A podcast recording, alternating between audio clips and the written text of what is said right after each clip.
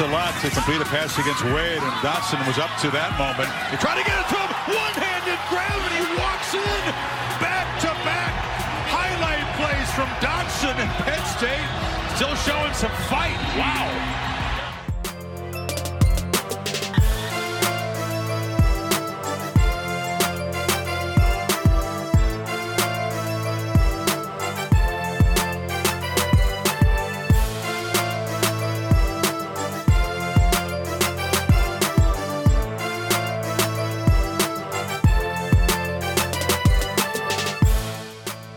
Salut à tous et bienvenue pour ce nouveau rendez-vous du podcast Ball, un 166e numéro euh, qui fera la part belle au débrief, au preview ou en tout cas une période extrêmement agité euh, de cette saison du college football qui lui cru au lendemain des finales de conférence. On évoquera euh, le Tide qui reste maître notamment du Iceman Trophy, le Prime qui marque de son empreinte la période de recrutement euh, des lycéens.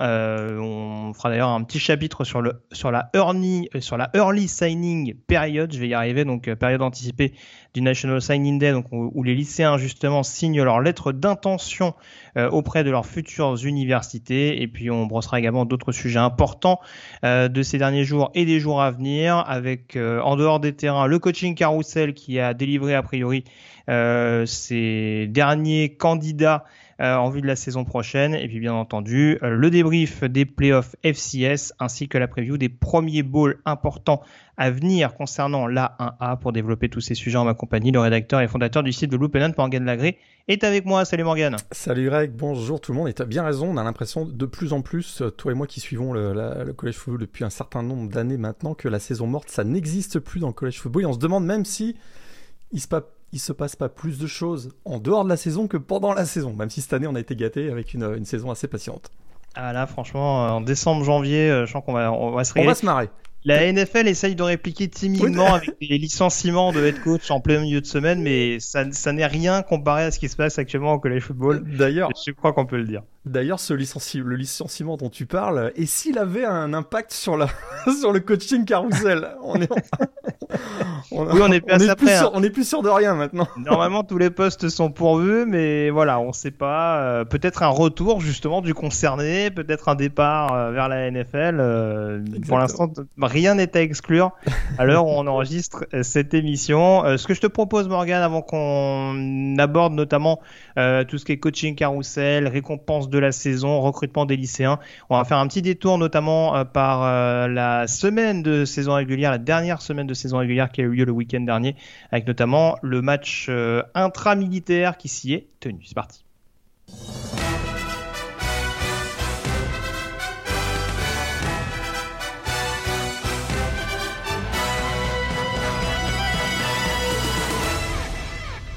Et oui, on va parler du Army Navy euh, qui se tenait donc le 122e, je crois, Army Navy qui se déroulait du côté d'East Rutherford euh, dans le New Jersey. Euh, on en avait parlé, Morgan, à l'occasion de la preview.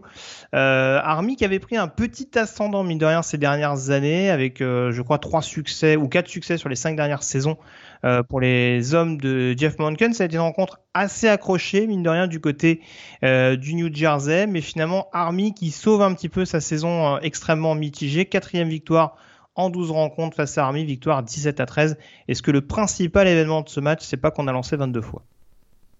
Écoute, c'est un des événements de ce match, effectivement. Euh, Navy, euh, seulement sa deuxième victoire, tu le disais, face à Army lors des six derniers affrontements. C'est vrai qu'on a un peu plus passé que d'habitude dans cette 23, 123e édition, si je ne me trompe pas, de America's Game.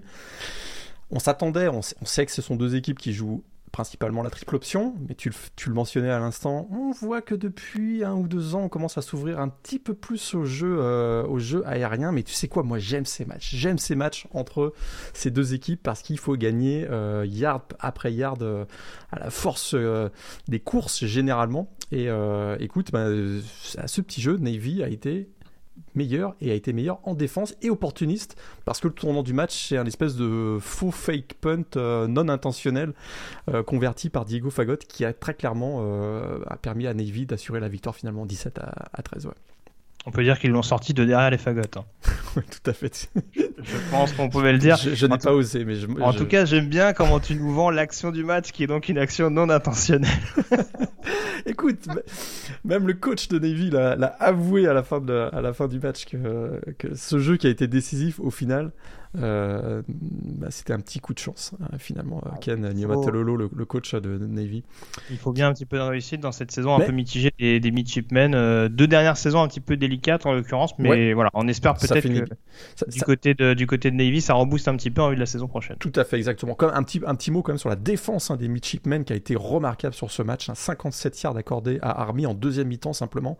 C'est quand même assez spectaculaire. Ils ont limité même euh, l'attaque au sol de Army à 124 petits yards alors que Army avait la deuxième meilleure attaque au sol du pays euh, cette saison, donc c'est quand même un, gros exploit. Puis il y a eu ce big play défensif dans le quatrième, quatrième carton, sur quatrième down d'ailleurs, euh, où Christian Anderson, le quarterback, Army a été stoppé au milieu du terrain ça a assuré donc la victoire 17 à, 13 et finalement Navy euh, sauve sa saison et euh, petite stat je sais pas si tu l'as vu passer mais Navy finit 4-8 avec un bilan général mais ils ont affronté 11 équipes classées qualifiées pour des bowls euh, cette année donc ils avaient tout simplement le le, calendrier le plus difficile au niveau national en 2021. Donc voilà, ils finissent, sur une bonne note. Et Army, finalement, bah, Navy pas de ball, mais Army jouera le, un ball game, le Armed Force Ball face à Missouri, c'est le 22 décembre prochain.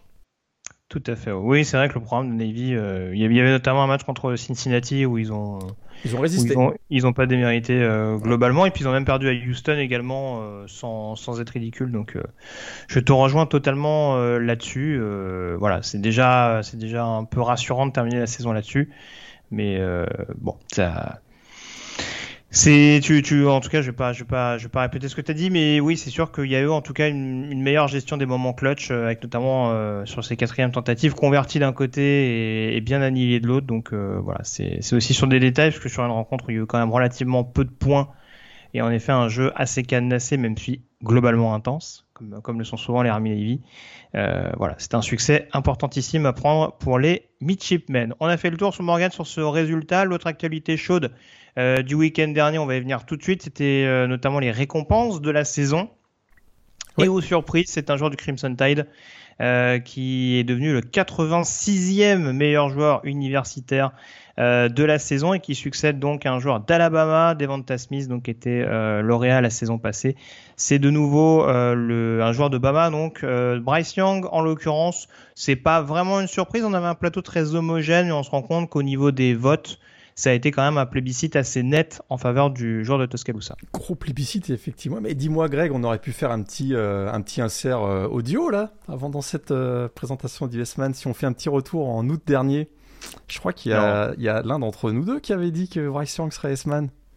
Et ah, c'était pas toi, je crois.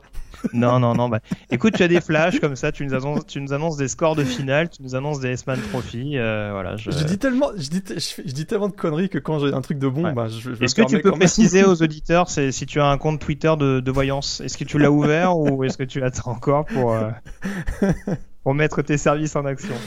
Bon, plus sérieusement, quatrième récompense pour euh, Bryce Young dans cette fin d'année avec ce S-Man, puisqu'il a également remporté le Maxwell Award, donc, euh, qui est une autre forme de meilleur joueur de la saison, euh, le Davy O'Brien Award donc pour le meilleur quarterback, et aussi... Ça avait, ça avait d'ailleurs un petit peu vendu la mèche, si tu me permets, le O'Brien Award, parce que du coup on se doutait que ça jouait ou sur Hutchinson ou Young. Bah voilà, parce que...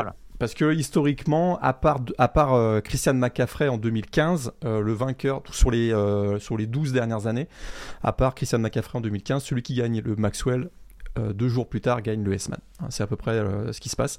Et pour Bryce Young, il a même été aussi élu Player of the Year pour l'Associated Press. Donc voilà, c'est vraiment un plébiscite. Puis tu as raison, finalement, dans les votes, il y a pas vraiment photo puisque euh, il termine avec plus de 1300 points et il finit avec, avec 2300 points avec plus de 1300 points d'avance sur le deuxième euh, au scrutin euh, Aidan Hutchinson donc le edge rusher de, Michigan. Et puis on a Kenny Pickett qui finit le quarterback de Pittsburgh qui finit troisième devant CJ Stroud le quarterback d'Ohio State on note quand même la cinquième position aussi de Will Anderson, on en parlera peut-être un petit peu tout à l'heure. Euh, et donc au final, bah, Alabama a placé 5 joueurs dans le top 5 lors des deux dernières saisons, hein, puisqu'on avait Davante Smith, euh, Smith, pardon, euh, Aceman l'an dernier, on avait Mac Jones et Najee Harris dans le top 5 l'an dernier. Et puis cette année, Bryce Young et, Will Anderson. Donc c'est assez spectaculaire les, récompenses, en tout cas les récompenses individuelles en tout cas les nominations individuelles pour des joueurs d'Alabama. Et Bryce Young, c'est le sixième sophomore à remporter le trophée S-Man et le premier depuis Lamar Jackson en 2016. Mm. Donc c'est quatrième joueur effectivement d'Alabama puisqu'on avait eu Mark Ingram en 2009 qui était le premier d'ailleurs. C'est vrai qu'à chaque fois que je me replonge dans cette statistique, je me dis mais comment c'est possible? Le premier S-Man Trophy d'Alabama c'est 2009 alors qu'il y a eu quand même des grands joueurs dans l'histoire. Euh, et ben non, Mark, Mark, Ingram, premier en 2009. Ensuite, on a eu Derek Henry en 2015 et donc la, saison dernière Devonta Smith. Bryce Young étant le quatrième euh, cette année. Comme quoi, c'est pas craché sur le sur le sur l'héritage de, de Bear Bryant, mais euh, ouais, Nick Saban est vraiment en train de, ah, réécrire les livres d'histoire du côté du côté de l'Alabama. C'est juste c'est juste phénoménal. Il y, a, eu vraiment des grands joueurs hein, dans l'histoire d'Alabama, mais mais seul Nick Saban a réussi à, avoir quatre vainqueurs du trophée S-Man. C'est assez spectaculaire. Tout à fait. Est-ce que tu veux faire un petit point sur les autres euh, awards principaux qu'a laissé généreusement Bryce Young? Ouais, alors donc je reviens pas sur le Maxwell euh, Award, on, en a parlé. Walter Camp Award a été euh, donc qui est aussi une, vraiment une récompense très prestigieuse. donc chaque année le Walter Camp, comité de Walter Camp donne donc le pour le meilleur joueur, ce qu'il estime être le meilleur joueur. Donc c'est un voilà, c'est un ensemble de journalistes et de d'anciens joueurs. Et c'est Kenneth Walker de Sir, donc euh, le running back de Michigan State, qui a reçu cette euh, cette récompense, le meilleur running back de la saison. Donc le Doc Walker Award, eh bien c'est le même Kenneth Walker de Sir qui, qui l'emporte hein, devant euh, Brice Hall de Kenneth Walker, sixième d'ailleurs, je crois, du, du S-Man. On l'a, l'a pas précisé du coup, mais qui, était, qui était bien placé en l'occurrence. bon. Vu, son énorme saison du côté des Spartans, ah, c'est toute une surprise. Tout à fait. Et puis c'est vrai que ben, c'est d'abord c'est la première fois que c'est un joueur, un running back de Michigan State remporte le Doc Walker Award et effectivement il fait vraiment sa meilleure saison en carrière et de loin. Lui qui avait eu deux bonnes saisons quand même du côté de Wake Forest.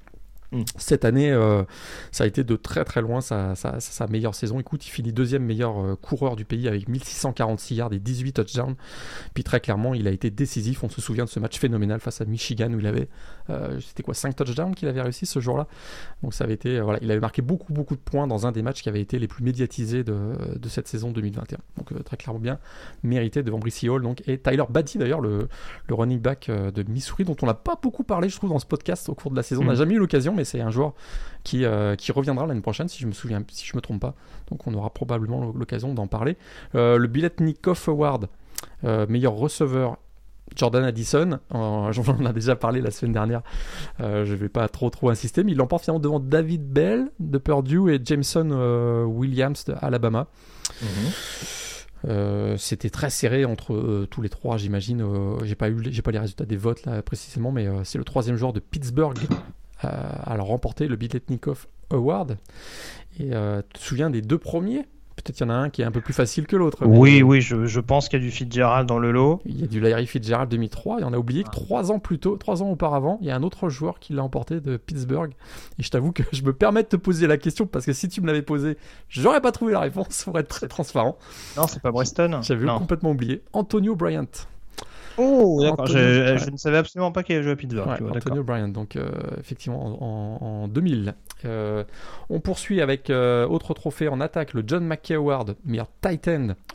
finalement, il y avait peut-être un, un, grand favori quand même. C'était Trey McBride, le joueur de Colorado State un des rares bons joueurs de Colorado State cette année. Je pense Écoute, il a porté quasiment l'équipe à lui tout seul, en tout cas une bonne partie de l'attaque sur ses épaules. 86 euh, réceptions, plus de milliards sur réception pour un Titan, c'est assez spectaculaire. Euh, voilà, c'est le premier joueur de Colorado State à remporter ce, trophée et il l'emporte devant Charlie Collard donc de Iowa State et Jalen Weidermeyer de Texas A&M. On continue avec, euh, je vais peut-être faire un peu plus rapide, le Remington Trophy, Tyler Linderbaum le centre de Iowa, on, s'en doutait depuis le début de la saison. Euh, joueur qui a été euh, essentiel à l'attaque de Iowa. En tout cas, oui, annoncé, annoncé comme le meilleur centre de la prochaine draft.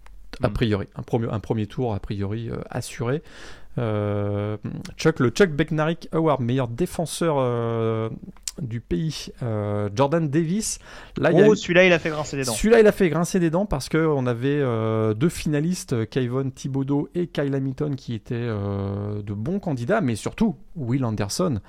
Bah le linebacker d'Alabama. Là, par contre, ça a été la petite surprise. Et tu sais quoi J'ai l'impression qu'on a surtout récompensé la défense de Georgia plus que le joueur Jordan Davis. Ils ont récompensé, euh, ils ont un Butkus. Mais j'entends. Mais non, non, mais je, c'est pas pour contre, c'est pas pour contredire ce que tu dis, mais moi, je, moi, j'adore Jordan Davis et je, je, pense que toi aussi. Mais euh, c'est vrai que ça la fout un petit peu mal quand ton numéro 2 et ton numéro 5 du S-Man Trophy sont derrière un joueur qui joue pas 100% des snaps, quoi. Je te rejoins. Je peux pas te, je peux pas être plus d'accord avec toi. Écoute, je crois qu'on a surtout récompensé euh, la défense de Georgia. Euh, le Bronco Nagurski Award, qui est un autre trophée pour récompenser le meilleur défenseur de la saison. Tu sais quoi? Will Anderson. Eh ben voilà, on vient de le dire. Donc c'est, c'est, Jacques Martin. c'est formidable cette saison NCA, c'est super. Tout le monde, est... tout le monde a gagné. Euh... il pouvait pas le S-Man sans déconner. voilà, peut-être. Ouais. Euh, autre trophée, le Jim Thorpe Award, meilleur defensive back. Là, peut-être petite surprise, je t'avoue. Kobe Bryant, donc, le, euh, le defensive back senior de Cincinnati. Hein, c'est un premier joueur de Cincinnati qui remporte ce trophée. Et euh, bah, il fait, il fait c'est vrai, une très très grosse saison. Mais euh, ce qui est curieux, c'est que probablement on demande à tout le monde de citer un defensive back dans cette équipe de Cincinnati. C'est probablement pas lui qui sortirait en premier. Donc c'est ça qui est assez curieux. mais c'est vrai qu'il a certainement fait. Euh, il a on a l'impression qu'il a eu un impact plus fort que Ahmad Garner. J'ai presque, envie de j'ai presque envie de te dire, il a plus pu tester son talent que. Ben voilà. Parce que Ahmad Garner est tellement redouté par les quarterbacks adverses et les defensive coordinateurs, les offensive coordinateurs adverses qu'on évite de lancer le ballon dans sa direction, ce qui euh, ne lui permet pas vraiment de montrer son talent. Donc ce qui a été plus le cas du euh, cornerback 2 finalement de la défense de Cincinnati que Bryant. Après, c'est vrai que Garner a eu une ascension fulgurante depuis son arrivée, donc c'est vrai que voilà, on, retient, on retient plus son, mais c'est vrai que Kobe Bryant, même si ça fait un petit moment qu'il est euh, qu'il est à Cincinnati, on voit qu'il y a une progression constante et cette année, voilà, il s'est clairement mis au diapason du, backfield défensif. Ça a été un des rares revenants euh, au niveau du, backfield cette saison et on a vu que voilà, il a, largement confirmé. Après, le Jim Top Award, c'est souvent un award qui fait couler pas mal d'encre. Je me rappelle il y a deux ans, notamment Grand Delpit. Exact à l'époque, c'était un petit peu controversé également. Tout à fait, je suis tout à fait, euh, absolument. Il y, a de la controverse souvent. Et est-ce que Kobe Bryant, il n'a pas aussi euh, bénéficié de ces magnifiques dunks qu'il fait sur la sideline à chaque fois qu'il réussit euh, un big play, puisque vous l'avez compris, hein, ses parents l'ont nommé ainsi en, en référence à la légende de la NBA, Kobe Bryant, évidemment. Euh, on continue. Outland Trophy, meilleur joueur de ligne intérieure. Ben là, voilà, même chose. Hein, Jordan Davis. Là, c'était peut-être un peu plus évident. Il y avait une bataille entre Jordan Davis, defensive tackle, et Tyler Linderbaum, le centre, hein, puisqu'on parle de ça des deux côtés de la ligne de scrimmage pour ce trophée. Outland Trophy, donc pour Jordan, Davis, pardon. Butkus Award, ben. T'en parlais tout à l'heure. Euh, ah bon, chaud. ben voilà, Nakobedin de Georgia. Euh, donc là, on parle du meilleur linebacker. il fait une grosse, grosse saison, mais il y avait peut-être aussi une petite controverse entre lui et, euh, et Will Anderson. Ah, j'aurais dit. Ah, mais, ah oui, bah oui, ils comprennent, ils comprennent Will Anderson aussi, oui, d'accord, pardon. Oui, oui. Ouais, bah, bien sûr, bien sûr.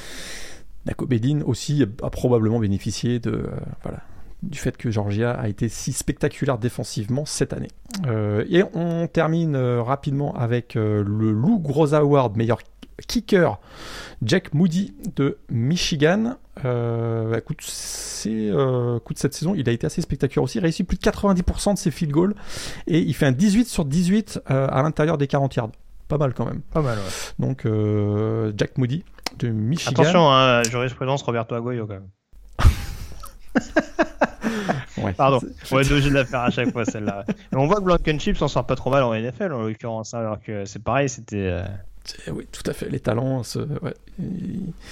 Et, parlant de, et, parlant de, showman, tu vas nous parler du reggae également. Ah bah là, le reggae, le, le, comment, comment on, le, on le surnomme? Le punt god, si je me souviens bien.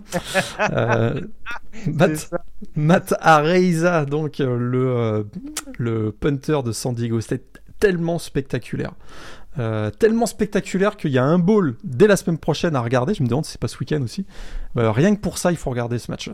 Ah euh, très spectaculaire. Et alors, je vais pas dire de bêtises, mais il me semble que Matareza, il est punter et kicker à San Diego. Exact, tout à fait. mais alors, je, le précise tout de suite, il est bien meilleur punter que kicker. ouais, parce que le kicker, il, fait, il termine à 17 sur 27. Ouais, 63%, c'est pas, top top, on, on s'entend. Apparemment, le punt lui prend un peu d'énergie, ouais. Par contre, au punt, c'est spectaculaire. Il tourne à plus de 50 yards par punt. Je crois d'ailleurs qu'il a établi le nouveau record de la NCS, si je, si je me rappelle bien. Et euh, il en est à 39 punts dans les 20 yards adverses. Cette ah année. non, mais, 39, c'est une machine. Ah c'est incroyable. Donc, euh, Matariza, bravo, il remporte le Reggae Award. Et je termine très très vite. Coach of the Year, Luc Fickel, le coach de Cincinnati et le Broyles Award qui est remis chaque année au meilleur assistant coach. Et cette année, ce sera remis, remis à Josh Gattis de Michigan, qui effectivement, pour sa troisième année, si je ne me trompe pas, à la tête de l'attaque de Michigan, euh, a réussi et ben, à atteindre son objectif, c'est-à-dire de rendre cette attaque parfois très difficile à stopper, notamment dans le jeu au sol. Donc bravo, Josh Gattis. Je pense qu'on a été complet. Oui, je pense qu'on a, on a globalement plein d'informations et et voilà, on, salue bien bas euh, Will Anderson euh, pour toutes ces distinctions. Euh, attends, il, gagnera peut-être la plus belle des récompenses au début, du, au, début du mois de janvier. Oui, et puis de toute façon, je pense que l'année prochaine, vu les stats de ouf qu'il avait cette année, s'il n'y a pas de blessure, à mon avis, il sera pas très très loin non plus. avant qu'on aborde un petit peu le chapitre du coaching carousel, Morgan, j'en profite pour faire un petit point vu qu'on aborde l'actu de la semaine du week-end passé. Un petit détour quand même par les playoffs FCS. Euh, les, rencontres, il s'est passé des choses. Ah, il s'est passé des choses, surtout. Ouais. Ah, bah, il y a eu un gros événement quand même. Il y a eu un gros événement. On va pas dire qu'on l'avait pas vu venir. Parce que, bon, on en a un petit peu parlé lors de la preview euh, boule de cristal, hein, comme chaque saison. euh, Sam Houston State ne fait plus partie du tableau. Eh oui, c'est fini éliminé donc en, quart de finale par euh, Montana State et il n'y a même pas photo sur le match. C'est-à-dire ah bah que c'est une victoire de Montana State 42 à 19, mais il y avait déjà 28-6 à la pause. Ah, les, Bearcats, euh, champions euh, nationaux en titre, donc, ils n'ont pas résisté à la puissance des Bobcats de Montana State. C'est assez spectaculaire, la domination totale euh, de l'équipe de la Big Sky Montana State sur la ligne de scrimmage des deux côtés du ballon. Ça a été vraiment, ils se sont effondrés complètement. Sam Houston, effectivement, ils ont été menés très vite 14-0 à la fin du premier quart-temps, 28-0 en milieu de, de deuxième quart-temps. C'était game over définitivement. Et très vite, on a vu un Eric Schmidt qui avait été royal dans les playoffs au printemps dernier, bah, il a été en difficulté très très vite dans ce match. Il termine avec trois interceptions. Alors, il, a eu une bonne connexion avec son, son receveur euh, habituel, Ife ADI, euh, mais c'était trop, peu trop tard en, deuxième mi-temps. Et finalement, Montana State l'emporte 42 à 19. C'est la première défaite de l'histoire, la première défaite à domicile en playoff de l'histoire du programme de Sam Houston. C'est quand même un sacré, euh, un sacré événement. Écoute, on a découvert, et t'en avais parlé la semaine dernière, mais on découvre un quarterback, Tommy Melott, plutôt convaincant du côté de Montana State. Pourquoi je dis qu'on découvre C'est que c'est le, quarterback numéro 2. Il fait 4 touchdowns dans ce match, 2 à la passe, 2 au sol. Et écoute, il est. Il semble en parfait contrôle de l'attaque de Montana State jusqu'à présent. Et ils ont réussi une très belle surprise. Ils vont devoir se taper un gros morceau quand même en demi-finale, puisque euh, South Dakota State l'a emporté à Villanova. Bah, bah, déjà, ce qui serait beau, c'est Sylvain emmène Montana State au titre euh, pour une histoire d'inscription sur le portail des transferts. Je pense que ce serait rigolo. Ah, l'histoire, c'est magique. Euh, totalement, totalement FCS style. Faut, faut quand, même le, quand même le dire. Mais euh, c'est vrai que voilà, c'est, on va en parler tout à l'heure. On a une partie de tableau avec vraiment un duel de cadors et une deuxième partie de tableau, alors sans faire un jour à South Dakota State, hein, qui on le rappelle était finaliste l'année dernière, une deuxième partie de tableau où c'est beaucoup plus axé sur de l'outsider, puisque donc Montana State c'était numéro 8. Exact. Il me semble, au niveau du ranking euh, pré-playoff, alors que South Dakota State n'était pas classé, et South Dakota State qui enregistre un troisième succès de suite après avoir battu UC euh, Davis et Sacramento State, victoire du côté euh, du Villanova, ça a été serré notamment jusqu'à la pause, mais finalement les Jack Rabbits qui ont fait la différence au retour des vestiaires. Ouais, 35-21 pour le score. 35-21, superbe deuxième mi-temps effectivement parce qu'ils étaient menés 24-14 euh, à la mi-temps et ils ont enchaîné 21 points en deuxième mi-temps. Euh, et encore une fois, comme on le voit de plus en plus depuis quelques semaines, c'est leur running back Isaiah Davis qui a pris les choses en main presque 175 yards au sol dans ce match, 3 touchdowns. Il a clairement relayé l'habituel euh, titulaire Pierre Strong au rôle de backup. Et euh, bah écoute, euh, c'est les Jack Rabbits. Hein. ils enchaînent une troisième victoire à l'extérieur dans ces playoffs et c'est leur troisième participation. si je me trompe pas, aux playoffs, aux demi-finales consécutives. Donc c'est très spectaculaire. Prochain match donc face à Montana State, on le disait à l'instant.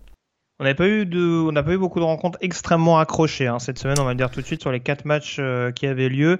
Euh, on aura donc la confrontation entre le numéro 2 et le numéro 3.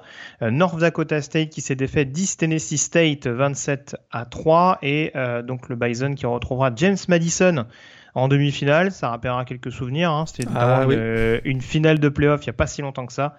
Euh, victoire donc de James Madison, victoire des Dukes 28 à 6 contre Montana. Ouais, et il n'y a pas eu de match hein, pour, euh, du côté de North Dakota State euh, face à ETSU. Vraiment totale domination du jeu au sol du Bison, comme d'habitude. De touchdown de Tamerick euh, Williams et les Bucks ont trop souffert. Les Bucks de ETSU ont beaucoup trop souffert sur troisième down. Il n'y a vraiment pas eu de match. 27-3 et euh, ça n'a pas été plus accroché, comme tu le disais, du côté de James Madison, où on a eu un match cauchemardesque hein, pour les Grizzlies de, de Montana, qui ont perdu coup sur coup leur receveur numéro 1 Samuel Hakem et leur quarterback numéro 1 Cam Humphrey.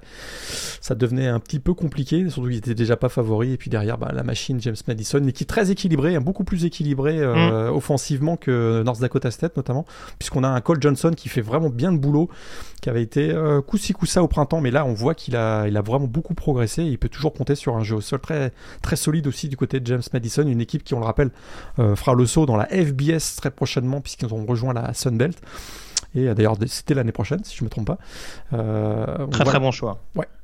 Tout à fait, je te rejoins absolument. En tout cas, bah écoute, on l'a cette demi-finale qu'on attendait entre GMU et NDSU, qui sont deux programmes majeurs et qui ont trusté les, les titres de champion ces dernières années au niveau FBS, au niveau pardon FCS, excusez-moi. Donc euh, ouais, un gros gros match qui aura lieu. D'ailleurs, je crois que je l'avais noté, c'est euh, vendredi, c'est vendredi soir. de vendredi Ouais. à samedi à 3h. Alors là, si vous êtes insomniaque, euh, 3 heures du matin, je vous le conseille celui-là, parce que s'il y a un gros match dans la, je sais pas ce que t'en penses, mais j'ai l'impression que ce sera peut-être, c'est peut-être la finale avant la lettre.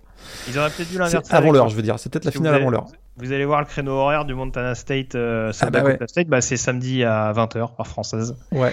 Donc Et- euh, voilà, je, je- la programmation a peut-être été mieux euh, pour nous Inversée, Européens, ouais, inversée, mais euh, ouais non, je te rejoins.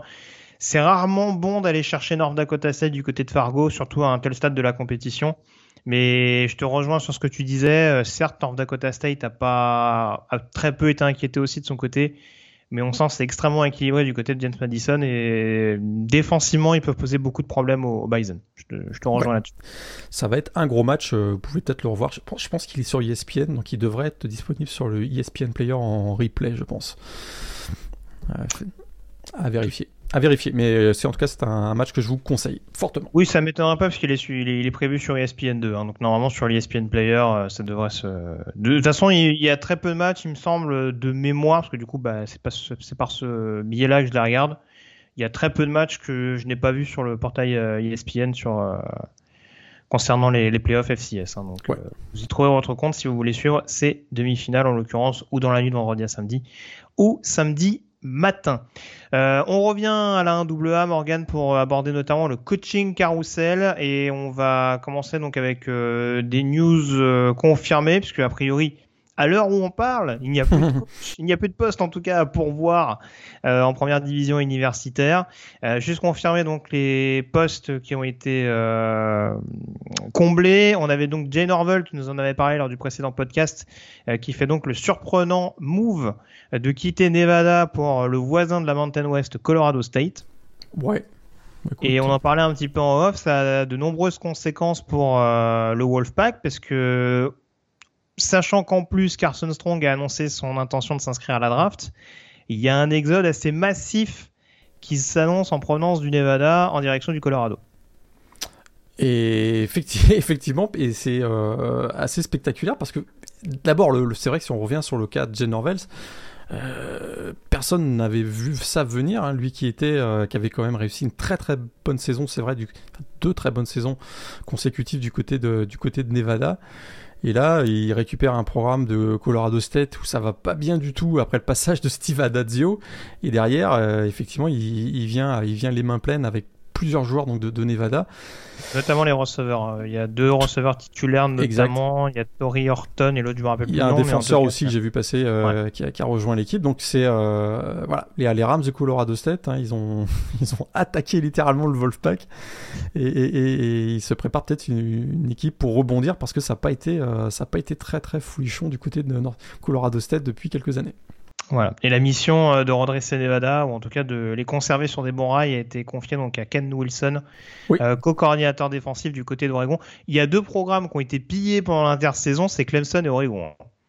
Là, en termes de Ah, coordinateur ouais. défensif slash head coach, euh, on, a fait son marché du côté de, du côté de la Caroline du Nord et, du Nord-Ouest des États-Unis. hein. Tout à fait, puisqu'on rappelle, donc Mario Cristobal est parti du côté de Miami et que euh, on a du côté de Clemson les départs de Tony Elliott, le coordinateur offensif, qui a donc pris la, la succession de Cutcliffe à hum, Duke et, euh, et Brent Venable, bien sûr, qui a succédé à Lincoln Riley du côté de Oklahoma. Euh, Tony Elliott, tu disais?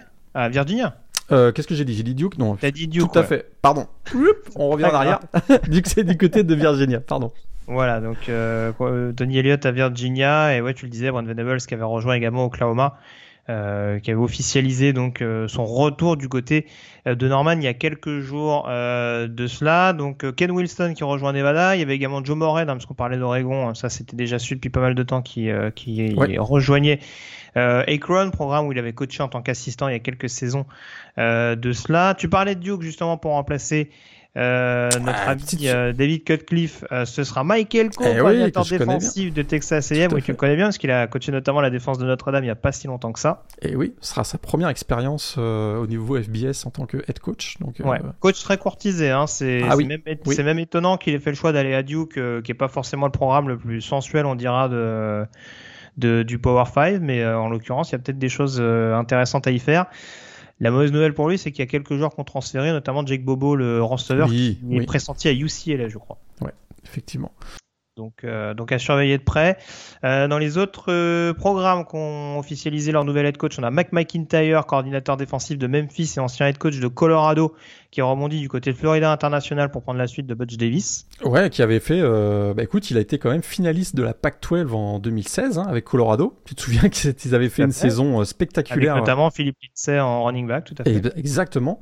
Et, euh, et quatre ans plus tôt, hein, avec San Jose State, il avait également fait une très très belle saison. Vous avez fini 10, euh, 10-2. Donc euh, effectivement, c'est peut-être un, un coach sur lequel on compte euh, pour euh, rebooster, même reconstruire le programme de Florida International, parce que Butch Davis, hein, il est parti en crachant un peu sur le programme, en indiquant qu'on mettait pas vraiment les moyens pour supporter l'équipe de football. Donc euh, on va voir ce que ça va donner. Généralement, Butch McIntyre. Davis part toujours Oui, avec classe, oui, que ce oui, soit en oui. NFL ou en college football. Oui, sur- le sait. Sur, sur le coup, il semblerait quand même qu'il ait des arguments qui. euh, c'est vrai que le matériel d'entraînement, par exemple, c'était du matériel euh, récupéré euh, dans les lycées euh, et, dans les, et dans les facs euh, aux alentours.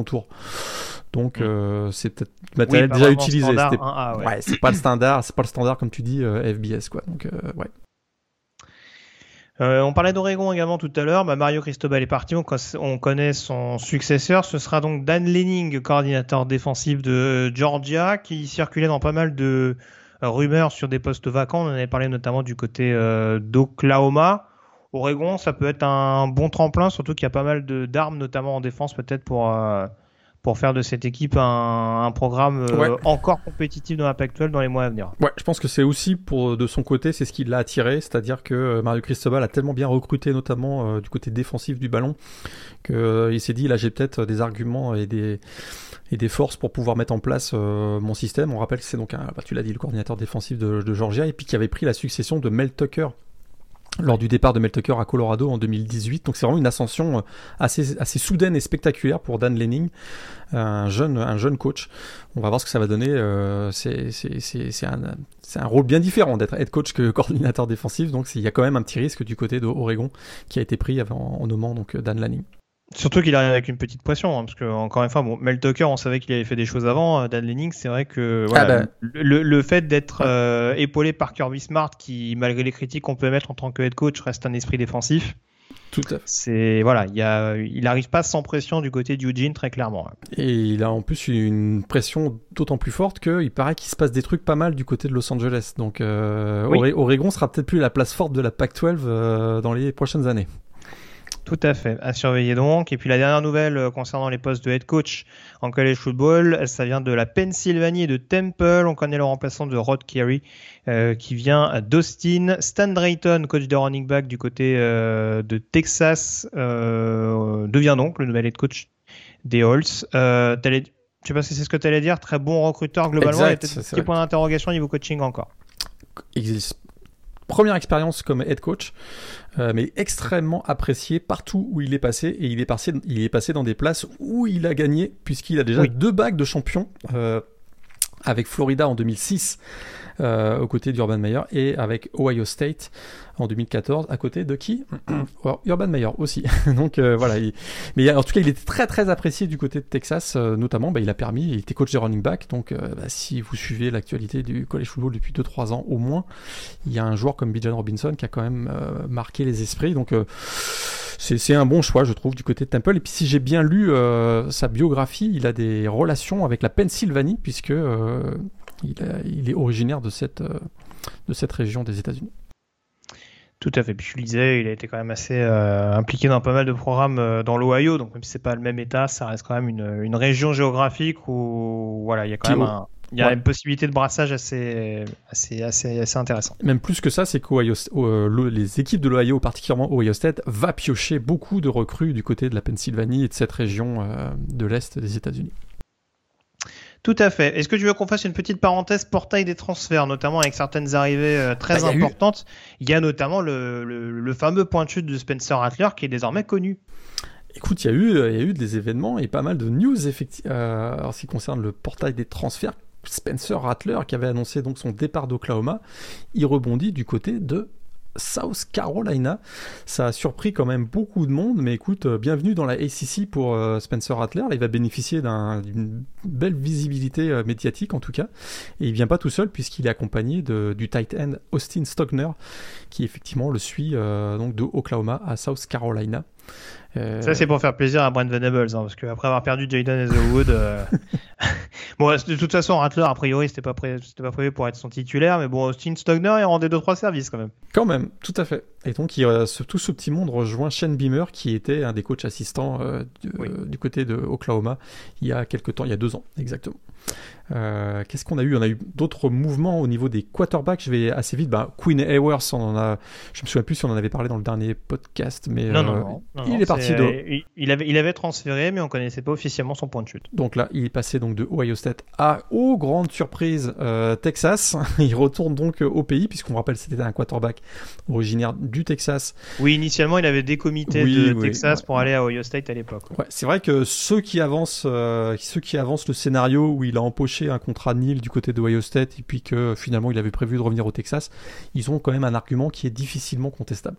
je t'avoue que je me force, hein, mais euh, j'y arrive pas trop. Mais euh, bon, euh, on n'a pas de preuve de ce qu'on avance. autre quarterback qui a bougé, Michael Penix Jr., qui est passé de Indiana à Washington intéressant pour, pour mhm. Washington pour sa dernière année. Je sais pas si tu as vu ça, mais Tony, Tommy DeVito de Syracuse à Illinois. Oui. Celui que tu aimes beaucoup, Len Hatcher. Oui, il reste dans la Sunbelt. Arkansas State, puis il dit Moi, euh, j'ai le logo de la Sunbelt tatoué sur le cœur. Il reste. Il y va du côté de. mais comment, comment, tu veux, comment tu veux que je n'aime pas ce joueur? Ah C'est pas, pas, possible. Vraiment. Ancien, 4, étoiles d'Alabama, on le rappelle. Bah ouais, par contre, SP Vitol, il a intérêt à en faire un truc de ouf. Hein, parce que pour une fois qu'il a un bon quarterback, euh, ils ont intérêt à faire au moins un bilan positif l'année prochaine. Hein. Je suis d'accord avec toi. Euh, autre quarterback euh, qui a bougé, Chevan Cordero, qu'on avait vu du côté d'Hawaï, il passe du côté de San Jose State. Et puis d'autres news, intéressantes. Eli Rix, je ne sais pas si tu l'as vu passer ça, c'est parce que c'était dans la, dans la nuit dernière, la nuit dernière, annoncé donc du côté de Alabama, son transfert du côté de Alabama, ancien prospect 5 étoiles de LSU. C'est ça. Faut dire que les temps sont durs du côté d'Alabama. Ils sont un peu en manque de recrues, donc euh, je pense que c'était important. Il y avait effectivement un problème de profondeur du côté de, du Crimson Tide, donc il fallait renforcer ce poste de cornerback. Exactement. Alors là, on est plus sur de l'officieux, mais alors quand j'ai vu que Jamir Gibbs euh, risquait d'atterrir à Alabama, ouais, ça... j'ai hurlé intérieurement. pas que ce soit une mauvaise chose pour Alabama, mais bon, euh, bah, quand tu vois le nombre de running backs qu'il y a déjà là-bas, je me dis bon, pourquoi pas. Mais après, c'est un excellent joueur, Jamir Gibbs. Hein. Je pense qu'il ne peut que s'épanouir du côté de Tuscaloosa si ça devient officiel dans les prochaines heures. ce qu'on, plus, sérieusement, ce qu'on observe vraiment, c'est la mise en place d'une free agency euh, au niveau du college football. Très clairement, il y a un nombre incroyable de joueurs sur le portail des transferts actuellement. Euh, on va parler de plusieurs centaines de joueurs qui vont bouger, qui vont transférer au, cours de la saison morte. C'est euh, c'est un peu ce qu'on craignait pour ceux qui sont un peu plus euh, conservateurs dans leur vision du college football, ou ça va être plutôt une bonne nouvelle pour ceux qui sont plus dans, voilà, qui voient les choses de manière un peu plus progressiste, on va dire. La conséquence qu'on voit, c'est que le rôle de Q, le QB2 n'existe, le QB backup n'existe plus au niveau college football. Hein. Ouais dès qu'un quarterback euh, est relayé au poste, euh, qui a des ambitions et est relayé au, poste de backup, il va chercher immédiatement à aller euh, avoir un poste ailleurs. au, final, on fera les comptes, on, gardera dans 3-4 ans la, le fait, on analysera le phénomène. Est-ce que ce sera pour le meilleur? Pour l'instant, on fait que juste que observer ce qui se passe parce que j'ai encore du mal à, à, voir les avantages et les, et les inconvénients. On a, on a encore peu de mesures finalement. Après, après, encore une fois, bon, j'ai tweeté cette semaine parce que pour, le côté un peu paradoxal de la chose, mais je comprends ceux qui qui, qui, peuvent euh, qui peuvent s'émouvoir un petit peu de voir autant de mouvements, euh, on va dire pour un claquement de doigts, mais enfin, il y a aussi un extrême inverse de, des excès qu'il y avait il y a pas si longtemps que ça, parce qu'encore une fois, je veux dire, certes, on, l'a dit, euh, il y avait une marge de manœuvre qui était quasi nulle, mais c'est vrai que c'était pas forcément très logique de voir des programmes euh, recruter à tour de bras des 5 étoiles sans vraiment être sûr de leur donner du temps de jeu, entre guillemets, faire des promesses en l'air, quoi. Euh, même si bon, à ce niveau-là, euh, on ne sait pas trop s'il y a vraiment des, des, promesses. Désormais, je pense que les promesses, ça passe plus par le fameux Nil dont tu parlais tout à l'heure. on va peut-être l'aborder tout à l'heure, justement. Mais voilà, c'est sûr que ça prend des proportions un petit peu, un petit peu délicates. Et va falloir voir comment on arrive à, à contenir ça au niveau de la NCA, même si manifestement, on en avait déjà parlé on fait plutôt ça artificiellement désormais depuis quelques semaines euh, en se rendant compte que de toute façon la machine est déjà enclenchée. Mais c'est sûr que oui, maintenant, euh, faut, faut, faut pas fragiliser les égaux, quoi.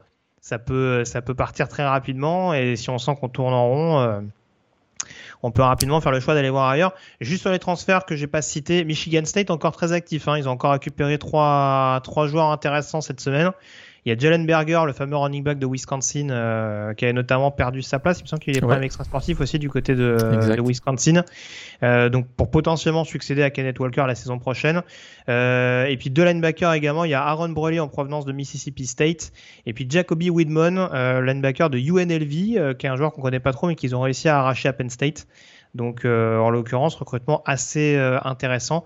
Et puis ça, encore une fois, c'est pas officiel, mais euh, Dylan Gabriel, très très chaud du côté du UCLA. Donc, Je ne sais pas quelle est la situation avec Thompson Robinson mais euh, possibilité de rebondir du côté de Los Angeles. Tout à fait. Et puis on a eu quelques nouveaux inscrits pendant la semaine, hein, euh, des gros noms. On va se limiter aux gros noms parce que comme je vous l'ai dit, il y a du monde sur le portail des transferts actuellement. Bonix, donc quarterback de Auburn, qui ira jouer sa, probablement sa dernière saison ailleurs. on a Kaden Slovis qui est voilà typiquement un cas dont on parlait tout de suite, c'est-à-dire un QB qui a été relayé au rôle de backup et qui va voir ailleurs. Hein, Kaden Slovis, qui était l'ancien titulaire du USC, inscrit également. C'est la même chose pour Zach Calzada du côté de Texas A&M, où on annonce euh, l'arrivée peut-être d'un ancien quarterback de LSU. On en reparlera peut-être tout à l'heure, mais euh, et puis un nom intéressant, peut-être deux noms. Allez, je finis avec deux noms. BJ Foster, qui est un safety, ancien safety 5 étoiles du côté de Texas qui sera effectivement aussi euh, sur le portail des transferts pour jouer sa saison senior dans une autre équipe l'année prochaine.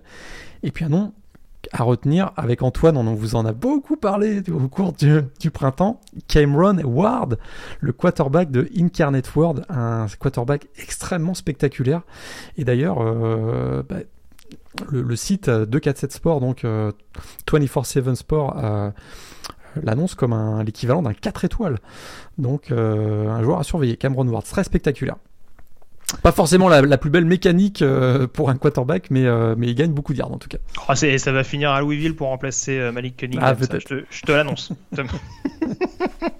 bon, voilà ce qu'on pouvait dire en tout cas.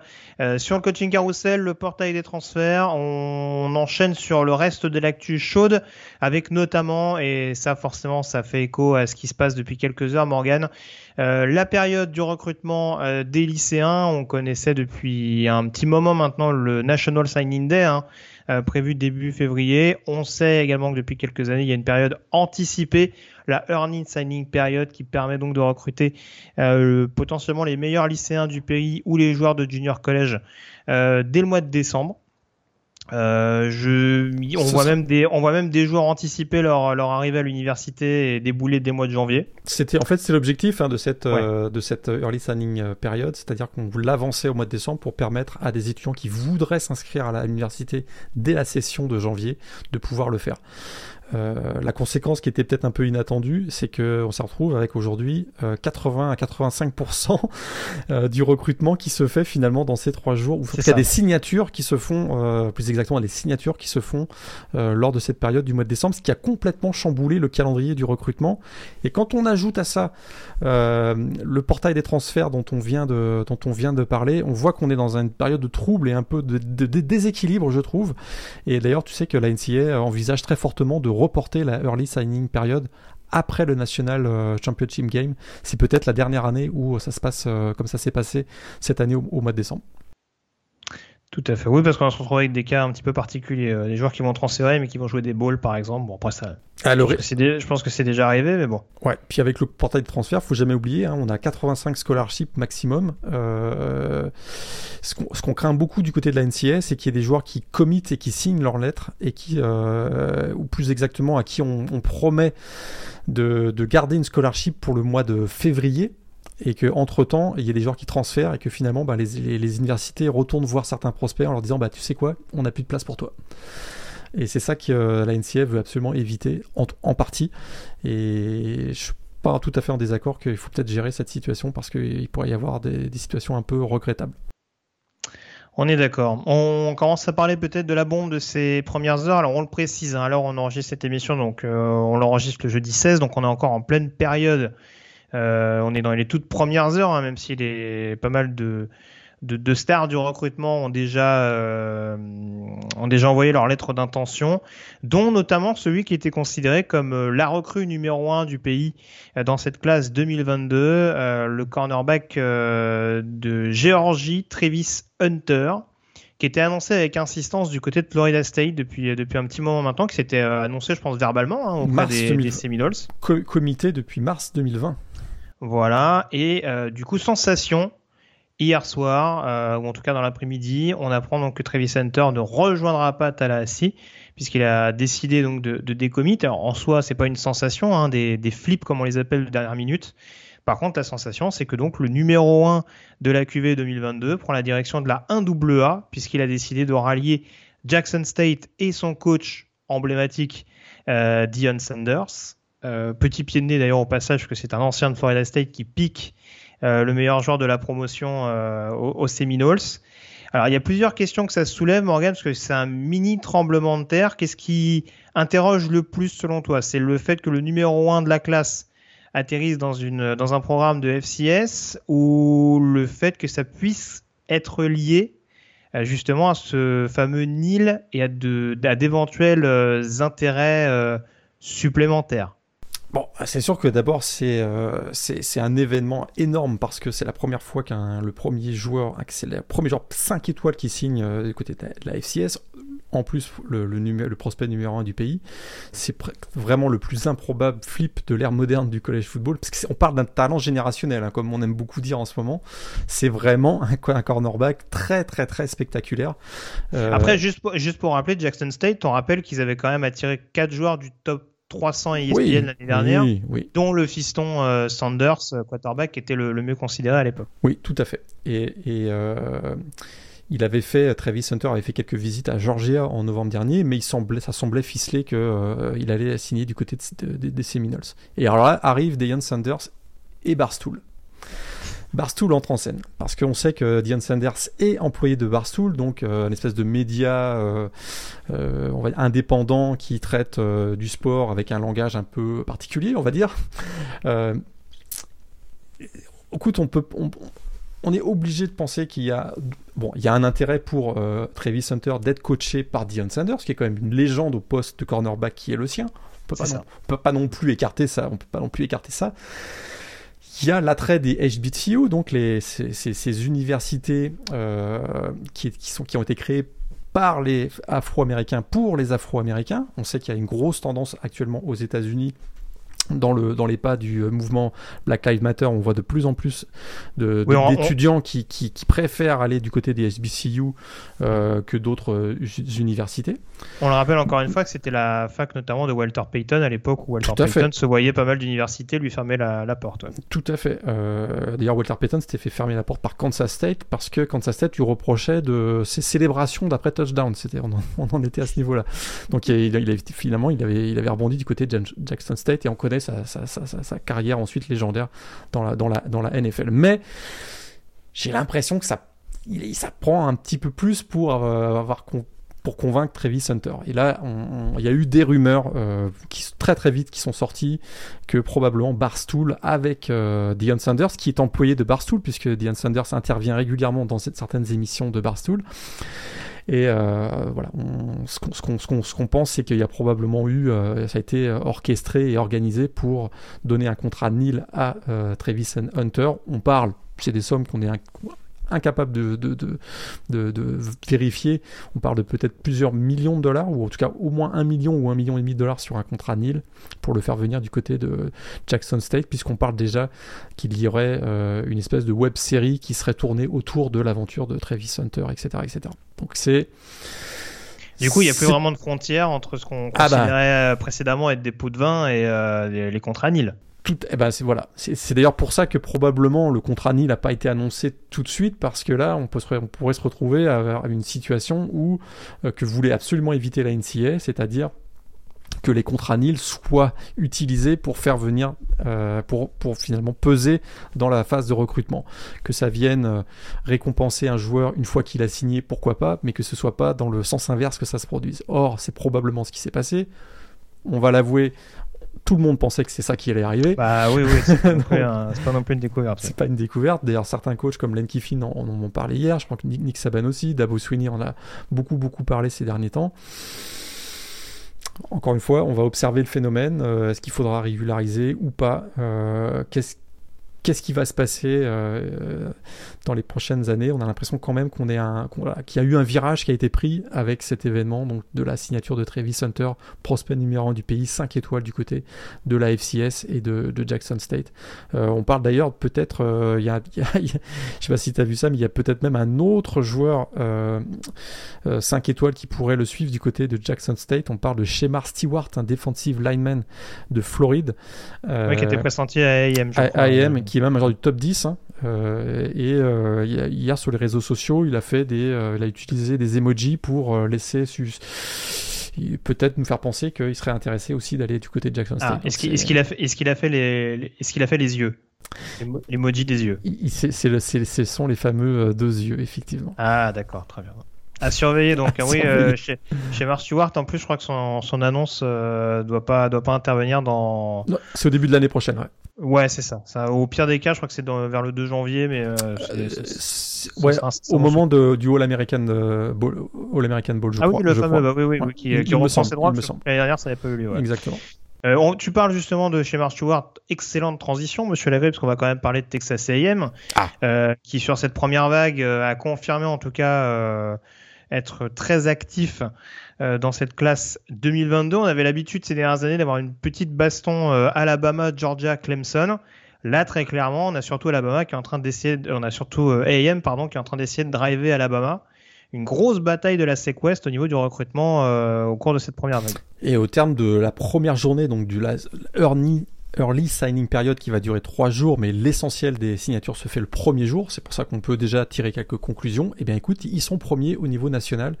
Ils ont la meilleure euh, classe de recrues en 2022, ce qui est déjà un, événement incroyable. Ça va peut-être bouger parce qu'il y a encore quelques gros prospects qui pourraient aller du côté d'Alabama et ça permettrait peut-être à Nick Saban de récupérer son sa première place. Mais en tout cas, à l'heure actuelle, c'est Texas A&M qui a la meilleure classe de recrutement. 25 euh, jours signés déjà hier, 3 joueurs 5 étoiles on parle de Walter Nolan, defensive lineman, et euh, Walter Nolan et Gabriel euh, Dindy. On s'attend déjà à avoir une, énorme ligne défensive du côté des Eagles dans, dans quelques temps. Et ils ont signé aussi le 5 étoiles, le quarterback 5 étoiles, Connor Wegman, deuxième meilleur quarterback de cette euh, promotion. Donc c'est assez spectaculaire. Ils ont 5 joueurs du top 50, 13 joueurs du top 100. C'est euh, c'est quand même complètement fou, c'est assez monstrueux. C'est une telle concentration de talent qu'on avait l'habitude de voir uniquement du côté d'Alabama et Georgia Georgia cette année. D'ailleurs, je me suis amusé à faire le compte. Tu sais que Texas A&M, Alabama et Georgia ont tellement dominé cette première journée du recrutement, en tout cas des signatures. Il y a 39 joueurs du top 100 qui ont signé soit Alabama, soit Georgia, soit Texas A&M on est, à 40%, hein, si je, si, je, si je fais simple, là, 40% des joueurs du top 100 ont signé dans ces trois programmes de la ACC, c'est incroyable. Et actuellement, Texas A&M euh, est, en tête. Ils ont signé en plus le meilleur Titan du pays, Jack Johnson, qui avait des commits euh, de LSU il y a quelques jours. Et c'est pour ça qu'on vous parlait tout à l'heure peut-être d'une arrivée d'un quarterback de LSU du côté de Texas A&M, parce que le frère de Jack Johnson, c'est Max, Max Johnson, donc l'ancien quarterback titulaire des Tigers de LSU. Euh, deux petits points éventuellement euh, sur lesquels j'aimerais avoir ton avis. La situation de Texas, on sait que sportivement ça s'est pas très bien arrangé. Euh, on a réussi à arracher quelques belles affaires justement du côté des Longhorns, pas mal de flips assez étonnants d'ailleurs. Ah, ça fait longtemps qu'on ne l'a pas dit, Greg. Texas is back. Texas is back, monsieur. Moi, moi, je trouve ça formidable. Steve Sarkisian attaché lacet, on fait oh là là, Texas is back. c'est super. bah, écoute, pour le moment, les Longhorns sont la cinquième meilleure promotion de recrues en 2022. Quelle semaine pour Texas hein. Ça a commencé avec d'abord le transfert dimanche dernier euh, ou lundi dernier de Queen Ewers, donc euh, en, provenance de Ohio State. On en a parlé tout à l'heure. Puis ça s'est enchaîné avec l'arrivée de Kelvin Banks, le offensive lineman 5 étoiles, qui a donc signé, je crois que c'était, qui avait annoncé son commitment euh, dernier qui a signé hier. Il y a donc trois flips en faveur de Texas lors de ce Early Signing Day. Euh, et donc notamment donc les, les, deux joueurs 4 étoiles, Terence Brooks, euh, volé à Ohio State, beaucoup, et le defensive lineman euh, Edan Burke à Michigan. Au total, on a 26 joueurs signés dont un 5 étoiles dont, je vous parlais, donc Kelvin Banks, et on a 17 4 étoiles du côté de Texas. Hein. Vraiment là, il y a une très très belle euh, promotion et notamment des joueurs à retenir. Des joueurs du, il y a un joueur du top 100, euh, Brennan Thompson au poste de, receveur. On a Malik Murphy, tu te souviens ce quarterback? Malik Murphy, 11e euh, meilleur quarterback de, la, de, ce recrutement 2022 qui a signé du côté de, du côté de Texas. il sera il va, il va, apprendre avec, avec Queen Ewers. Et on pense que peut-être Texas aura composé la meilleure ligne offensive du pays lors de ce recrutement, notamment si le le, joueur 4 étoiles Devon Campbell signe en, février prochain. Il est actuellement sollicité aussi par Oklahoma. Donc vraiment un super boulot du, du, du coach de la ligne offensive Kyle Flood, hein, l'ancien, euh, l'ancien coach de Rutgers, si je me trompe pas. Et qui a donc récupéré, je répète, Kelvin Banks, euh, Neto euh, Umeo Zulu, Malik Agbo qui a été volé à Washington et Cole Hudson. Donc quatre joueurs qu'on retrouvera probablement titulaires chez les Longhorns en 2023 ou, 2024. Vraiment, le talent s'accumule du côté de, du côté de, Texas autour de, Queen Ewers, des Bijan Robinson et James Worthy. C'est quand même super excitant et c'est pour ça que tout à l'heure on le disait, peut-être que Texas is back. C'est ça. par contre, il faudra surveiller parce que je l'ai pas dit sur euh, l'arrivée de, d'Ewers, mais euh, Thompson ou Hudson Card, à mon avis, il y en a un des deux qui risque de bouger. Irrémédiablement ça va ça, va ça va bouger. Parce que euh, c'est écoute ce que veux-tu? C'est une génération d'impatients hein, Greg. Cette chronique réac vous avez été vendue par, par, valeurs actuelles. Ah oui, pardon. J'avais oublié. Euh, non et puis par contre voilà quelques programmes intéressants en tout cas euh... Alors, second couteau, c'est peut-être un peu sévère, encore que euh, Missouri, on voit qu'Ella Drinkquist réussit à faire des choses intéressantes. Euh, on savait déjà notamment que le Burden, le, le receveur, ouais, euh, allait atterrir du, du Missouri. Euh, il me semble qu'il récupère un pass rusher à ses côtés, hein, DJ, DJ Westolac, je crois, c'est le, le, nom, euh, un local de l'étape qui, euh, qui, reste du côté du Missouri. Et puis à Tennessee également, on a fait quelques, quelques bonnes affaires. je crois qu'il y a notamment Tyree West, le lineman défensif, qui a, été, qui a été arraché à pas mal de, de grosses écuries. Donc, dans une sec est euh, où c'est quand même assez disputé. D'ailleurs, Florida, je sais pas si tu veux en dire un mot aussi, ah euh, qui a réussi à, à, sauver pas mal de, de, de, profils très cotés. Ouais, effectivement, Tennessee, 20, euh, 20 recrues, dont Tyree West, c'est super intéressant. du côté de Florida, ça, ça, a été, ça a été très très compliqué. Ils sont classés 50e actuellement. Alors certes, ils ont que, ils ont que 9 joueurs signés.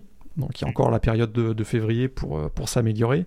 Sachant qu'il y a un nouveau coaching staff qui vient d'arriver il y a peu de temps, ça a sans doute joué en, défaveur des, des, Gators. Ça joue en défaveur effectivement euh, des Gators absolument. Ils sont 14e et dernier de la SEC actuellement.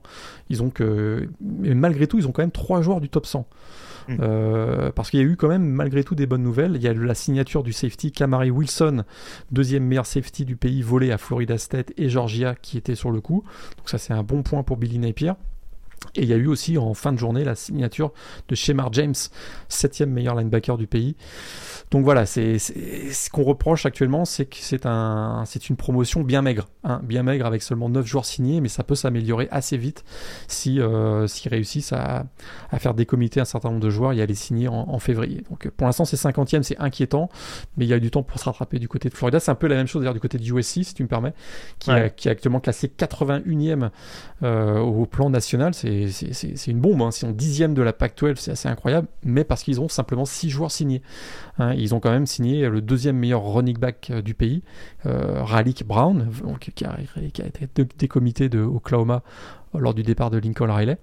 Et ils ont également réussi à signer Zion Branch, qui est le, sixième meilleur safety du pays, meilleur joueur du Nevada, qui sort donc du, fameux lycée Bishop Gorman. Donc il y, a, quand même deux, belles recrues du côté du USC, mais c'est la même chose que Florida, une promotion assez maigre actuellement, avec simplement six joueurs signés, mais ça peut encore bouger du côté du USC.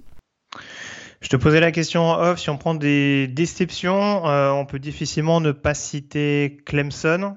Et peut-être dans un degré moindre euh, Oregon. Alors Clemson, on, l'a dit, ces deux programmes qui ont été énormément touchés par le coaching carousel, ça se ressent un petit peu euh, sur cette première vague de recrutement. Ah bah, historiquement, Clemson compose des classes de recrutement concentrées sur quelques prospects méthodiquement choisis. Hein. Là, le, départ de Brent Venables et euh, Tony Elliott, dont on a parlé tout à l'heure, euh, bah, fait voler un peu en éclat cette stratégie parce qu'on a une vague de décommitment depuis quelques jours et on a simplement 12 euh, joueurs signés seulement du côté de, Clemson. Et Clemson est actuellement largement en dessous les 85 scholarships autorisés. Ils sont d'ailleurs même en dessous les 70, hein, j'ai vérifié hier soir, donc c'est assez, assez étonnant, inhabituel. Et trois décommitments majeurs euh, ces derniers jours, et tous de l'IMG Academy, la grande, grande, euh, le grand lycée ou la, grande école de formation des, des sportifs du côté de Bradenton en Floride. On a le 5 étoiles Dalen Everett, sixième meilleur quarterback du pays, signé par Georgia.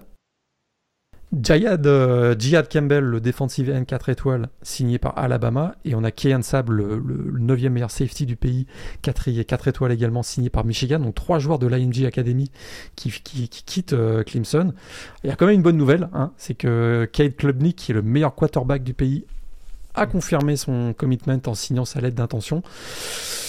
Mais euh, bah, il va falloir que Debo Sweeney travaille encore euh, beaucoup parce qu'il euh, y a encore la fenêtre de février dont je vous parlais, mais actuellement ils sont borderline top 20 et c'est assez inhabituel pour Clemson qui avait quand même l'habitude de régulièrement terminer dans, le top 10 et il va peut-être falloir s'habituer du côté de Clemson qu'on on fait peut-être plus partie du, gratin en tout cas en, ce qui concerne le recrutement avec les départs notamment de Brent Venables qui était un sacré recruteur du côté de Clemson. Ouais, j'en ai pas parlé dans les transferts, mais alors, oui, ils jouaient pas beaucoup, hein, mais euh, Adju Adju, par exemple, leur, euh, leur receveur euh, backup euh, est parti du côté de South Florida. Je crois que Jeff Scott, par exemple, commence à loucher un petit peu du côté de la Caroline du Nord.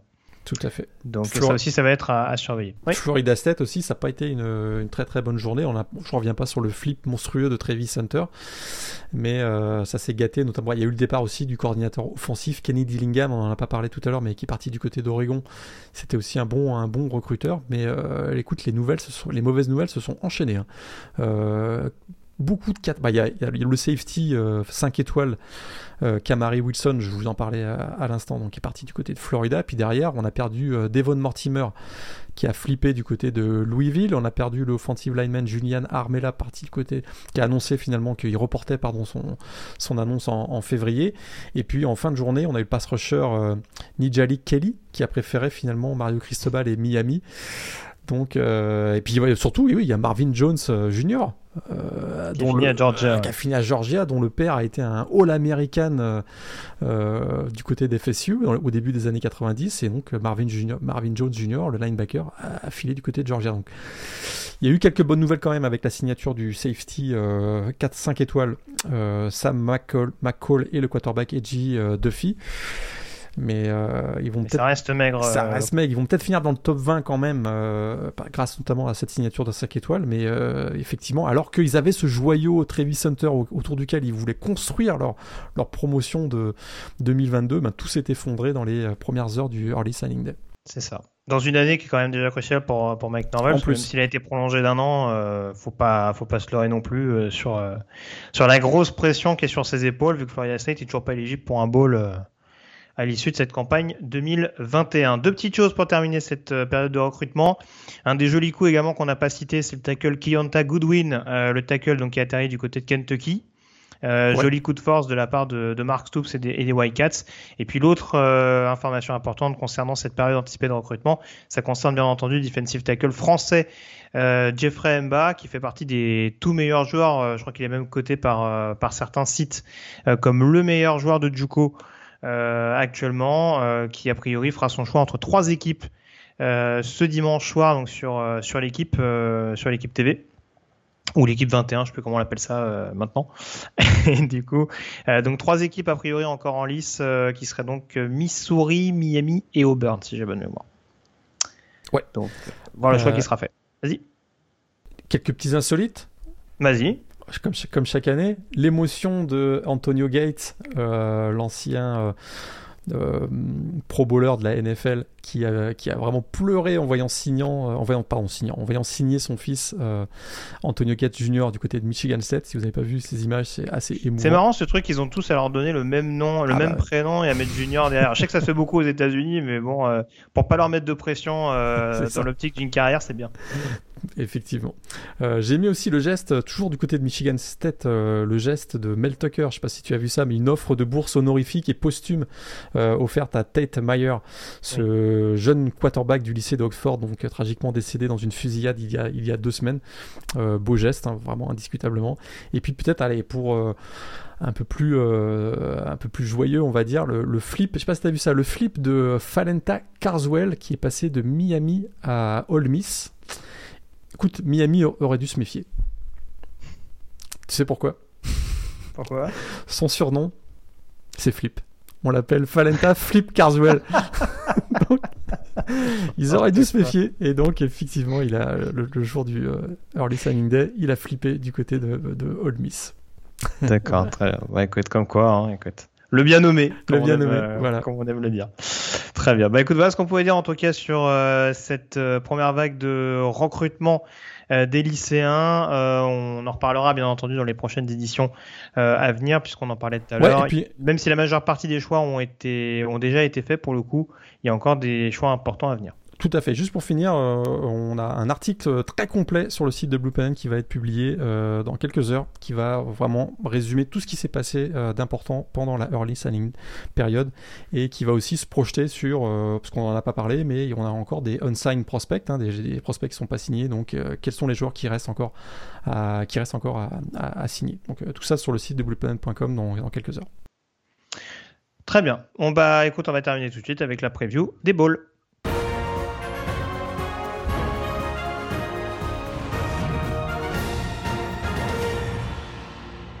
Alors on va être assez rapide, hein, parce qu'en l'occurrence, il y avoir plusieurs euh, vagues de preview euh, concernant les balls à venir. On va découper ça en trois parties, on va dire. Les premiers balls un peu moins intéressants dans cette émission. Euh, les deuxièmes balls où on parlera notamment des demi-finales et des balls majeurs dans une prochaine édition, donc on aura un petit peu plus de temps pour le faire. Et puis bien entendu la troisième partie qui sera largement consacrée notamment à la prévue de la finale nationale. Ouais, tout à fait. Alors je vais, je vais tout de suite commencer par te contredire parce que euh, le, le bowl le moins intéressant, euh, tu craches à la figure du famous Idaho Potato Bowl et ça, ça je peux pas l'accepter parce que mardi prochain, vous aurez le droit à ce bowl. Donc en plus à 21h30 en France, donc c'est jouable entre Kent State et, et, et Wyoming. Juste pour c'est vrai que ce sont peut-être les bowls les moins intéressants, mais ils sont quand même sacrément what the fuck généralement. Hein, si, si, vous, non, si vous avez pour ça que ça se regarde pas. Hein. Tout à fait. Si vous avez la, chance d'être en vacances ou vous avez des congés pendant ces périodes de fête, je, prenez un petit moment pour regarder certains matchs. Il y a, il y a de quoi se marrer. Je vous, je vous l'annonce. Alors, on va juste aborder rapidement euh, six matchs justement de cette première vague de, de bowl, hein, euh, période allant jusqu'au allant du 17 au 25 décembre euh, prochain. On rappelle donc que les bowls commencent à partir de ce vendredi 17 décembre à 18h heure française à l'occasion du Bahamas Bowl euh, prévu entre Toledo et Middle Tennessee. Vous pouvez regarder, mais c'est pas une obligation non plus. Par contre, un petit peu plus tard, euh, dans la nuit de vendredi à samedi à minuit heure française, on aura Coastal Carolina contre Northern Illinois dans le Cure Bowl prévu du côté de prévu du côté d'Orlando. C'est pas mal ça. C'est pas mal. Euh, on a choisi ce match notamment parce qu'il y a un vainqueur euh, d'une conférence du groupe F5, à savoir Northern Illinois, qui a donc raflé la conférence Max cette année. Le favori n'est sans doute pas les Huskies malgré tout, monsieur Lagré. Mais ils vont jouer contre le champion de la Sunbelt 2020. Oui. Les Chanticleers de Coastal Enfin, Carolina. le champion officieux de la saison 2020, Oui. je pense que tu peux le dire. Tout à fait, exactement. Qui pourra compter, a priori, aux dernières nouvelles, sur le retour de leur quarterback Grayson McCall. Ce qui fait que là, Mm. vous ne voulez pas manquer l'affrontement entre Grayson McCall et Rocky Lombardi. On est d'accord. Ça se manque pas, ça. Ah, ça peut être, une, ça peut être une, euh, un match compliqué pour Rocky Lombardi. hein. Surtout que on, on en a, on en a peu parlé, mais alors la saison de Josiah Stewart sur la ligne défensive de Coastal Carolina, parce que c'est vrai qu'on retient beaucoup, notamment TJ Brewer qui est, qui est assez monstrueux sur, le, sur la D-line. Mais alors la saison de Stewart, notamment, euh, je pense que face à un Rocky Lombardi qui est pas habitué à, à lancer rapidement le ballon, ça peut être assez compliqué. Moi, ce qui me fait très peur sur ce match-là, on va venir rapidement au pronostic. Euh, le run-stop de Northern Illinois a été assez monstrueux, a été assez calamiteux, pardon, cette saison. Oui. Et à mon avis, je pense qu'avec euh, Jones ou Horace White, il y a, il y a moyen euh, d'ouvrir assez largement cette, cette défense de, de NIU. Je suis je suis pas en désaccord. J'irai avec Coastal Carolina de mon côté, surtout qu'en plus, bon, à Orlando, on peut dire qu'ils ont plus ou moins l'avantage du terrain, hein, en exagérant un petit peu. Euh, J'y vais quand même avec Coastal Carolina parce qu'il y y a pas mal de tollés. Il y aura un duel intéressant, alors ça c'est plus un duel outsider entre, euh, entre Javon Eli, le receveur, et, et Jordan Gundy, le cornerback de Northern Illinois, qui est peut-être un des tout meilleurs défenseurs des Huskies. Mais comme je le disais, c'est peut-être pas dans le domaine aérien que Coastal Carolina euh, aura le plus de facilité à faire la différence. Donc, Chanticleers pour moi. Même chose pour moi. Même chose pour toi aussi. Euh, le samedi 18 à 17h, donc le Boca Raton Bowl entre Appalachian State et Western Kentucky. Là, ça va envoyer du bois. Ah, il va y avoir des points. là. Offensivement, on aurait pu le mettre dedans, euh, mais en l'occurrence, il n'y a pas forcément de vainqueur. Il y a deux finalistes de conférence, en l'occurrence. Mais euh, ça peut être un match très séduisant à suivre du côté de, du côté de la Floride. Euh, à 20h15, toujours samedi, le New Mexico Bowl entre Fresno State et UTEP. Et puis à 21h30, toujours samedi, euh, l'Independence Bowl entre BYU et euh, UAB du côté de Shreveport en Louisiane, Morgan. Euh, Est-ce que BYU est vraiment favori sur ce match-là? Ils vont avoir quelques absents un peu notables. Il me semble avoir vu que Neil Powell, receveur, ou que Peyton Wilgar, linebacker, était absent. Ouais, j'ai vu ça aussi passer, mais Est-ce pense que, que, ça suffit à remettre en cause la possible victoire de Brigham Young? Si j'ai pas vu passer que Hall Gaillard était absent, Il me semble qu'il est là. s'il est là, ils vont. Il y a un bon run-stop du côté de, Tout du à côté fait. d'Alabama Birmingham. C'est ce que j'allais te dire. À mon avis, ça, ça peut jouer. Peut-être, ça va peut-être basculer un peu plus sur la défense que ce qu'on peut l'imaginer. Euh, UAB a du répondant. BYU, on sait que c'est aussi très solide. Mais Allgaier va faire basculer, à mon avis, euh, voilà, l'issue du match en- du côté des, des Cougars de BYU. Je, vois une victoire de BYU. Ça risque de frapper assez fort et pas mal de yards au sol dans ce match. Ouais, je serais très intrigué de voir ce que va donner le jeu au sol de, de UAB avec notamment le, le one-two punch au sol, notamment emmené par, par Dwayne McBride. C'est aussi pour ça que je parlais de l'absence de, de Wilgar. Après, on voit que BYU c'est quand même extrêmement complet cette saison. Je crois que c'est deux défaites, non, cette saison, euh, BYU, j'ai un doute. Ils ont pas Euh, perdu souvent en tout cas. hein, donc, euh, BYU, attends, je vais te le dire. Ouais, c'est deux Je- défaites. Tout à je les vois pas avec la 10-2. majeure partie des, des titulaires euh, en difficulté. Et puis bon, Hopkins, euh, le quarterback de, de UAB, peut quand même être, euh, peut quand même avoir pas mal de soucis contre la défense des euh, Cougars. Donc 21h30 samedi euh, lors de l'Independence Bowl. À 23h45 samedi, on aura euh, le Lendentry Bowl entre Liberty et Eastern Michigan. Dispensable, on va dire. Indispensable. Dans la nuit de samedi à dimanche, on y vient tout de suite à 1h30 du matin, Oregon State contre Utah State, le fameux Jimmy Kimmel LA Bowl prévu du côté euh, du SoFi Stadium d'Inglewood, dans, dans le stade des Rams et des Chargers. Euh, Je sais, je sais déjà que notre ami Victor Rouillet regrette de ne plus être sur place euh, Oui. pour pas avoir et- ce match. Oui. Il me l'a pas dit, mais ça. On n'en doute pas. Oui, j'imaginais d'avance sa tristesse. Euh, c'est un peu le, c'est un peu le Gary Anderson Ben, on- Bowl. Ouais, on, on blague, mais ça peut être un très bon match. Très sincèrement, ce sont deux, deux équipes qui ont un jeu assez spectaculaire et euh, je, je pense que ça peut être un des matchs plus spectaculaires qu'on peut, qu'on peut, qu'on peut imaginer, je pense. Bah, moi, je vais te dire tout de suite, j'ai mis Utah State parce que la défense contre la passe d'Oregon State. Bah, voilà. euh, C'est un- très gambler. On, a- on avait déjà parlé notamment de Ration Exact, White euh, dans, ce, dans ce podcast. C'est très gambler et euh, voilà face à face à Devin Tompkins ou en tout cas le, le corps de receveur de Utah State. Ça va être Ça compliqué. peut, ça peut être difficile à suivre à la cadence, surtout qu'on l'a dit, Chance Nolan n'a pas forcément démérité, mais a été extrêmement inconstant tout au long de cette saison. Et BJ Baylor pourra pas toujours les sauver offensivement parlant. Et donc, ouais, victoire de Utah State pour moi dans ce match.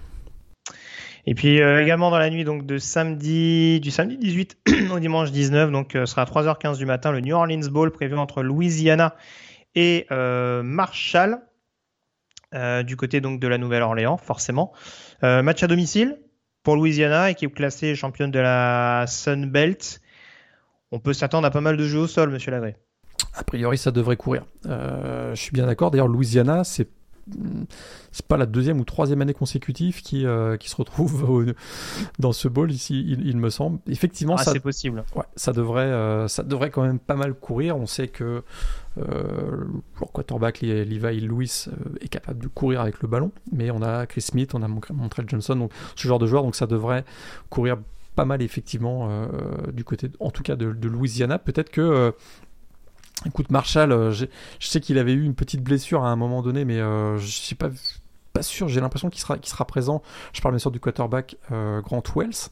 Normalement, Grant Wells est sur la depth chart. Et sur la depth chart. Donc ça devrait être voilà, ce sera un beau un beau duel entre le jeu au sol a priori de Louisiana et l'attaque aérienne du côté de Marshall où on peut compter quand même sur Rachin Lee, le Rachin Ali pardon, le running back qui a déplacé les 1200 yards au sol cette année du côté de Marshall, mais c'est vrai que on a vu euh, de belles choses cette dernière saison du côté de Grant Wells qu'on a peut-être pas autant vu cette année qu'on l'avait vu en, en, 2020 où il avait très bien démarré l'année notamment donc c'est cette l'occasion de euh, voilà, voir un petit peu euh, d'évaluer son évolution depuis, depuis deux ans du côté de Marshall.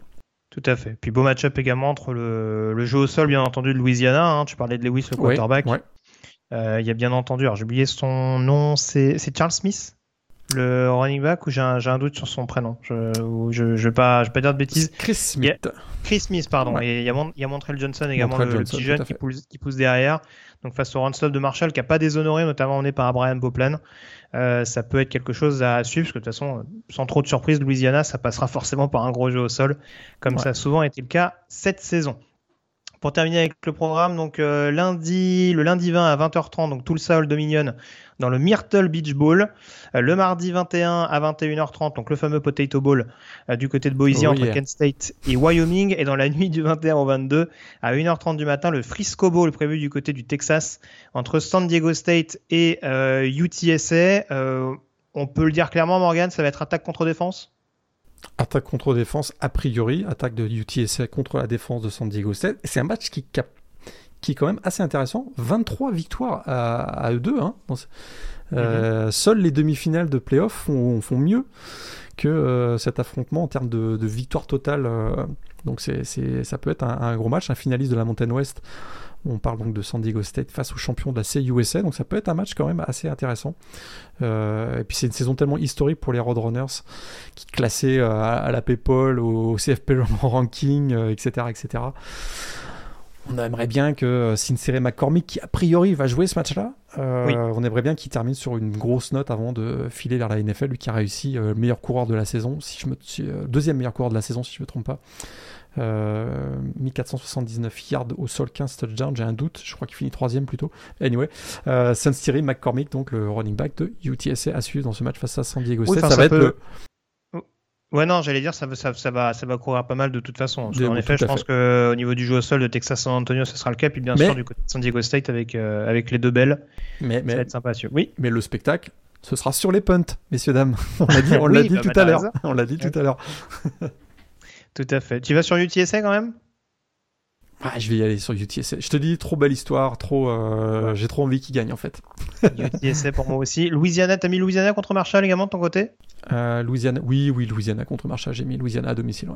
Un match que j'ai hésité à mettre, mais euh, fallait faire des choix. Donc dans la nuit de mardi, du mardi 21, ta, ta, ta, ta, ta. non, je crois que c'est dans la nuit du mercredi 22 au jeudi 23, si je ne me trompe pas, à 2h du matin, ce sera Missouri Army ouais, mercredi dans le Armed Force Bowl.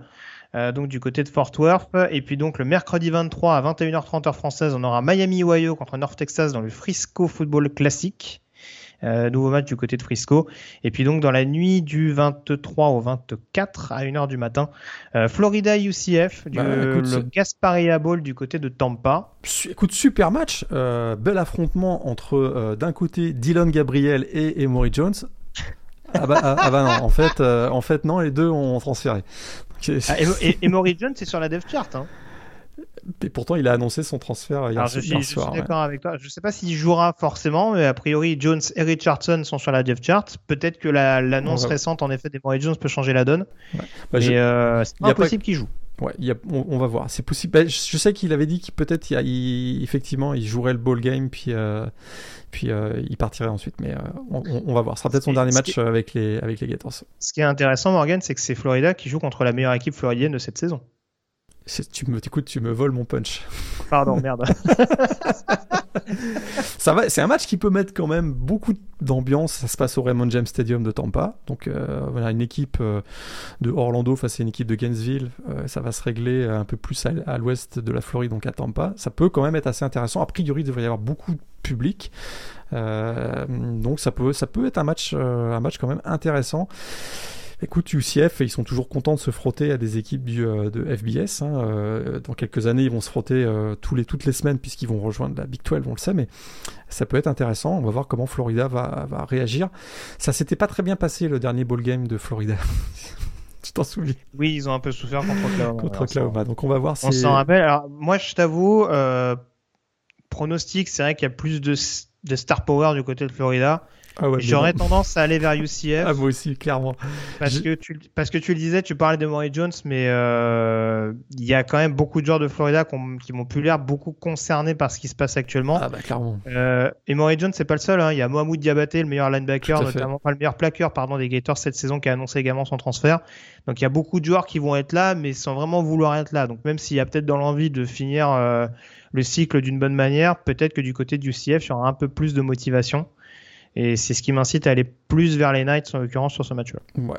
On saura, on dire qu'on a, a eu tort, mais euh, je, je te rejoins complètement. J'ai peur que, euh, au terme de motivation, ce soit pas tout à fait ça du côté des Gators. Donc euh, je vois plus UCF qui a aura peut-être plus faim de, de se taper un- une équipe de FBS plutôt que Florida.